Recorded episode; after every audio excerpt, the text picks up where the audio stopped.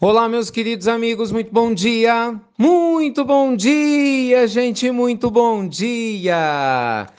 Começando com muito carinho, mais uma pílula inspiradora do bem, muita luz e paz aí ao seu coração, muita luz e paz para a sua vida. Gente, para a gente começar a semana hoje, de maneira positiva, segunda-feira, eu queria abordar um assunto tem muito tempo que eu não converso aqui na Pílula. Um assunto mais específico, muito embora, obviamente, acaba né, dizendo respeito à vida de todos nós. Eu queria falar da relação a dois.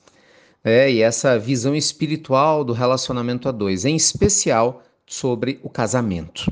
Né? Bem, o casamento ele é apontado em O Livro dos Espíritos pela espiritualidade superior como um sinal de evolução da sociedade terrena em especial o casamento com a visão monogâmica, porque isso permite né, que a gente possa construir um projeto de vida ao lado de alguém e, consequentemente, acompanhar o crescimento espiritual um do outro, fazendo com que as famílias se tornem mais unas, mais presentes e, consequentemente, claro, né, cada um possa crescer mais espiritualmente, aprendendo com as experiências do outro. A gente sabe que na família nós atraímos os espíritos que nós temos vínculo em sua grande parte. Olha que interessante isso. Mas nem sempre é assim, né?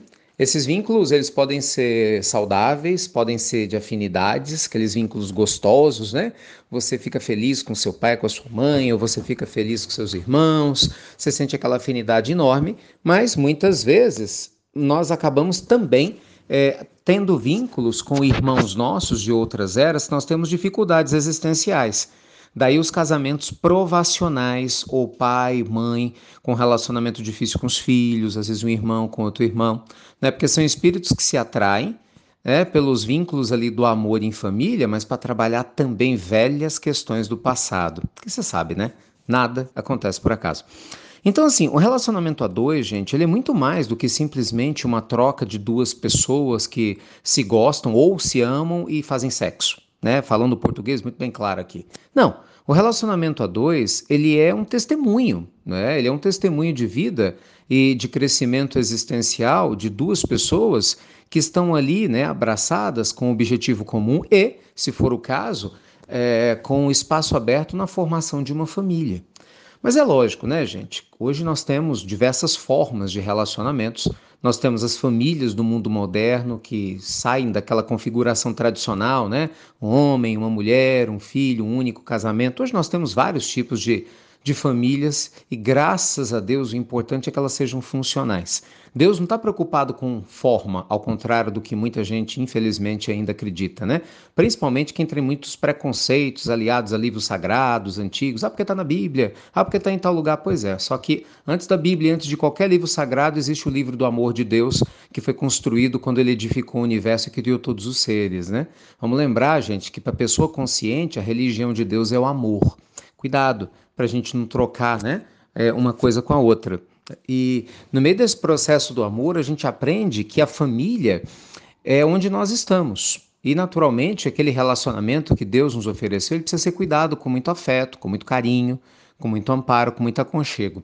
Então, os pais, não importa se o casal é homossexual, se ele é heterossexual, não importa.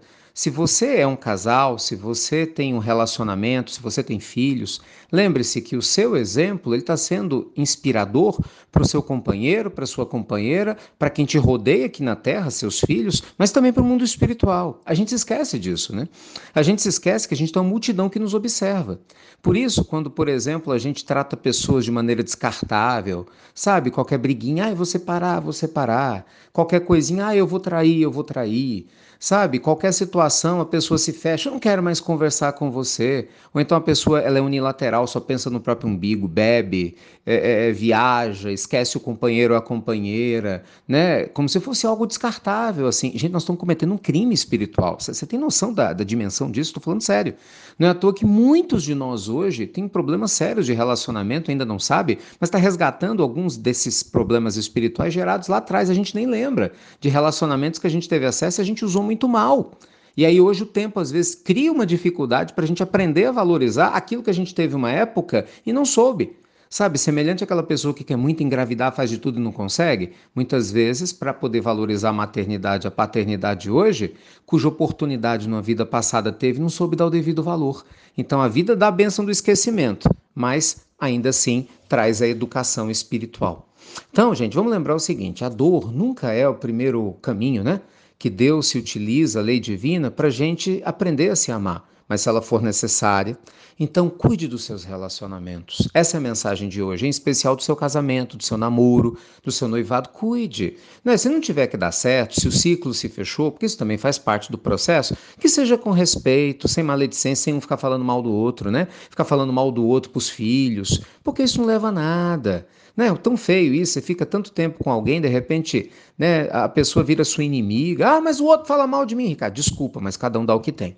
Entendeu? Se infelizmente a outra pessoa não tem maturidade e aí você vai vir cá imatura só por causa disso, você vai se jogar na lama porque o outro tá sujo? Peraí, desculpa, né? Mas é, é desculpa de quem infelizmente não entendeu o seu papel no mundo. Gente, nós estamos aqui, antes de mais nada, para a gente se iluminar.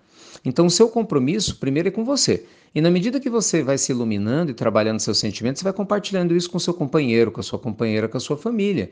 Então lembre-se, honrar o outro, respeitar o outro, seja quando ele está do nosso lado, seja quando o relacionamento terminou, é muito importante. Porque até para a gente seguir em frente, a gente merecer novos relacionamentos saudáveis, se for o caso, é necessário que a gente feche o ciclo anterior com dignidade. O que não pode é o que a gente vê por aí. Pessoas que se esquecem do seu dever espiritual, pessoas que tratam umas às outras apenas como objetos sexuais, pessoas que tratam umas às outras como se fossem copos descartáveis, se esquecendo, gente, que a lei divina a tudo vê. Né? A gente pode enganar quem quer que seja. A lei divina é a nossa consciência, a gente não engana. Tá bom? Beijo grande no seu coração, se cuida cuida dos seus relacionamentos, porque são uma parte, gente, muito especial da nossa existência, né? E você que você sabe disso. E se você não tem um relacionamento por agora, depois eu prometo que eu faço uma pílula só para você com muito carinho. Tudo tem um propósito. Beijo grande no seu coração. A gente se vê daqui a pouquinho no Evangelho no Lar, às 10h30. Obrigado a você que compartilha as nossas pílulas. E até breve. Até muito, meus amigos. Muito breve.